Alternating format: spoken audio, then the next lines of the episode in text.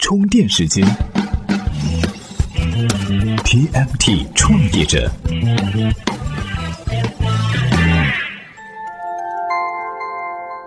专属于创业者的行动智慧和商业参考。各位好，欢迎收听在喜马拉雅 FM 独家播出的 TMT 创业者。上一期节目当中呢，我们为大家给出了这个创立公司时候股权设置的三个建议，也梳理了一下关于公司估值的一些法则。那上期节目播出之后呢，在微信后台我也看到很多朋友的留言哈，有咨询的，有提意见的，在这儿呢，多谢大家的这个支持。那今天这期节目呢，我们将会着重呢为大家来梳理一下，在天使轮如何提高你的估值，以及在投资协议中投资人可能会埋下的坑。首先呢，我们来说创业者比较关心的哈，在天使轮如何提升你的估值。今年以来呢，投资人的出手速度比去年是要慢很多，尤其是这个天使期和 A 轮的项目，所以说是资本寒冬并不为过。很多天使投资人之前呢受了挫，现在呢都不敢出手了。所以要想提升你的估值，首先你得向投资人展示出你成功的决心和你的能力。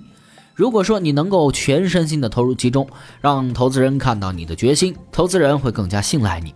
当然哈，这还不够，你必须呢展现出你或者说你的团队有足够的能力去完成这件事情。比如说，能不能挖掘到适合你创业的人才？能不能处理好方方面面的事务？能不能短期之内实现盈利？等等等等，这些啊都是投资人非常看重的。就像刚才所说的，今天的投资人呢更关心的是一些务实实在的东西。所以啊，这个时候展现出你足够的能力就显得非常重要了。这也是提升你公司估值的第一步。第二步。就是让投资人看到你公司的高成长性，就像我们在上期节目当中所说的哈，很多投资人看重的是你的未来，你所处的行业能够爆炸式的增长到一个什么程度，你能够在这个市场当中分到多少的份额，这是风投们非常关心的，也是提升你估值的第二步。第三步就是找人为你背书。打个比方，你创立了一家公司，我们把它暂且称为 A 公司。如果马云说 A 公司这个项目很有意思呀，雷军说。你长得真像风口里的那头猪呀！哎，仅仅是这么简单的几句话带来的影响，对你的事业的推动作用都是非常明显的。你获得投资的机会呢也更大。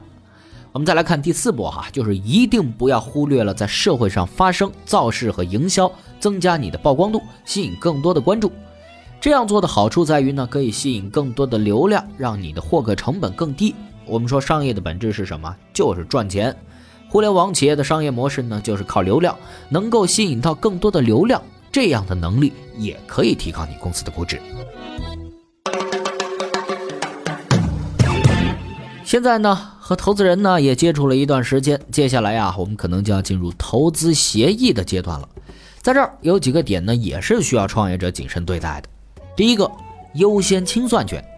就是说，在普通股股东获得利益分配之前，投资人要获得原始投资的一个确定倍数的回报。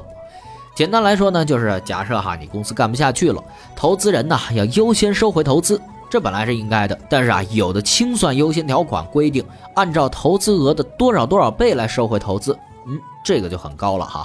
目前一般的情况是一到二倍，这一点大家要注意。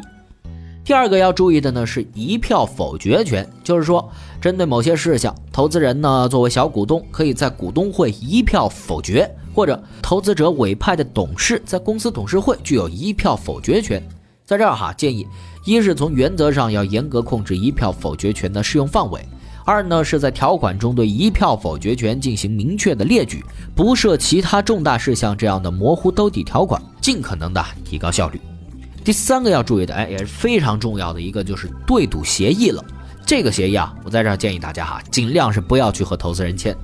正格基金联合创始人、新东方联合创始人王强是这么评价对赌协议的，说哈，如果你赢了，那么投资协议成为现实；如果你输了，那么你血本无归。由此可以看出哈，对赌呢其实就是泡沫，意味着你必须用眼下已有的资源达成无法达成的目标，而你必须啊被迫达到。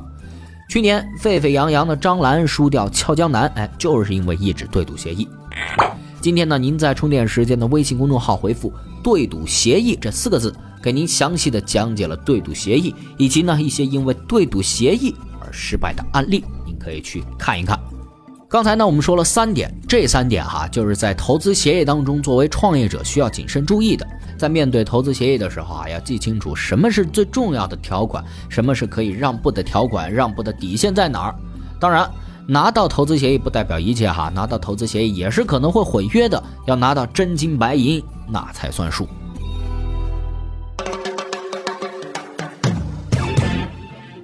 好，这两期节目呢，我们更多的哈是说到了投融资阶段的注意事项，找到正确的投资人很重要。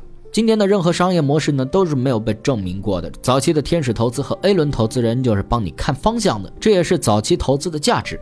作为创业者，正确的节奏应该是哈，天使阶段从零到一组建团队，寻找商业模式；A 轮阶段要证明你的商业模式，不要想着快速扩张，必须呢在一个城市或者说某个区域证明你的商业模式是否可行。到了 B 轮才是扩张城市，但是啊需要控制好一个适度的规模。到了 C 轮以后才是要扩张到二线以上的城市。最后呢，希望各位在创业路上的小伙伴哈都能够成功。TMT 创业者，我们。下期再见。